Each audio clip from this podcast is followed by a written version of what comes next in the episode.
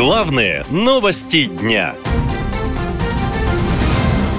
Глава Центробанка России в шоке. Инфляция хуже самых плохих прогнозов. В Росстате зафиксировали сильнейшее с начала года ускорение инфляции – 6% в годовом выражении. Это заметно больше, чем ожидали аналитики. Особенно сильно выросли цены на продукты – 18% в годовом выражении. На простом примере это проиллюстрировала и глава Центробанка Набиулина. Спрашивали про молоко и буханку хлеба, что очень важно. Вот когда чем выше инфляция, тем больше разброс цен тем больше могут вырасти э, цены конкретно на молоко, на хлеб. В октябре высокая инфляция также сохраняется, констатируют эксперты, и отмечают, что ситуация с ценами усугубляется на фоне резкого обесценивания рубля, коллапса на топливном рынке, новых западных санкций и с каждым днем растущих затрат на спецоперацию. Но в правительстве настойчиво заверяют, что в стране все хорошо, а все плохое позади. В середине текущего года экономика практически полностью восстановилась до докризисных уровней. После этого заявления Михаила Мишустина многие россияне в соцсетях задавались вопросом, а когда премьер-министр был последний раз в магазине?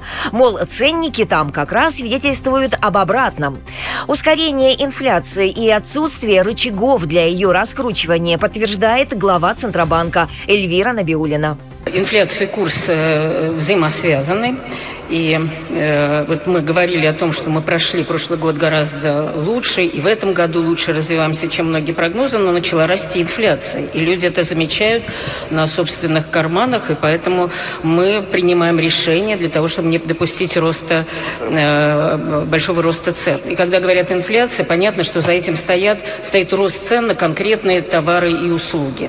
Вот только в России ежедневно дорожает абсолютно все, говорят аналитики. Больше всего выросли цены на овощи. Согласно данным Росстата, помидоры подорожали за год более чем на 45%. Огурцы и морковь на треть. Капуста выросла в цене почти вдвое. Почти недоступным для простых россиян стало мясо. На четверти с начала года подорожала курятина, свинина на 15%. И это не предел, предупреждает в Ассоциации крестьянских хозяйств России. Там же прогнозируют прогнозирует, что в ближайшие месяцы цены могут подскочить еще на 15-20%, а то и больше. А россияне в шоке от цен в магазинах. Ребята, сейчас буду ругаться матом. Но это просто, я не понимаю, это, это обдираловка среди белого дня. 116 рублей банка сметаны. Ребят, ну это же вообще... Масло подсолнечное. Ой-ой-ой, 130 рублей, ребят, 130 рублей. А было... Вот это вот месяц назад по акции было по 99, ребята. 99, 130 рублей. Плюс 30 процентов. Я зашла в Золотое Яблоко посмотреть, сколько стоят мои духи. Год назад они стоили 25 тысяч рублей. Сейчас 39. А что дальше, я не понимаю? Дефолт, гиперинфляция, обвал рубля. Ребят, я умоляю, откройте глаза, пожалуйста. По официальным данным, уже 90% российских компаний повышают цены на свою продукцию и услуги. При этом отток капитала из России продолжается, а санкционное давление усиливается. Россиян ожидают сложные времена, предупреждает экономист Олег Пензин. Как бы там на сегодняшний момент, что бы там ни говорили российские власти, санкционное давление очень здорово бьет по возможностям российской экономики. Оно не действует быстро – но оно угнетает экономику очень сильно.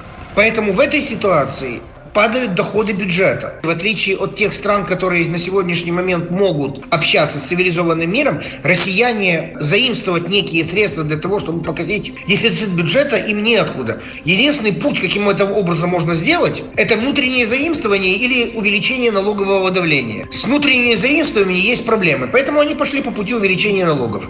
Главным наполнителем федерального бюджета раньше был «Газпром».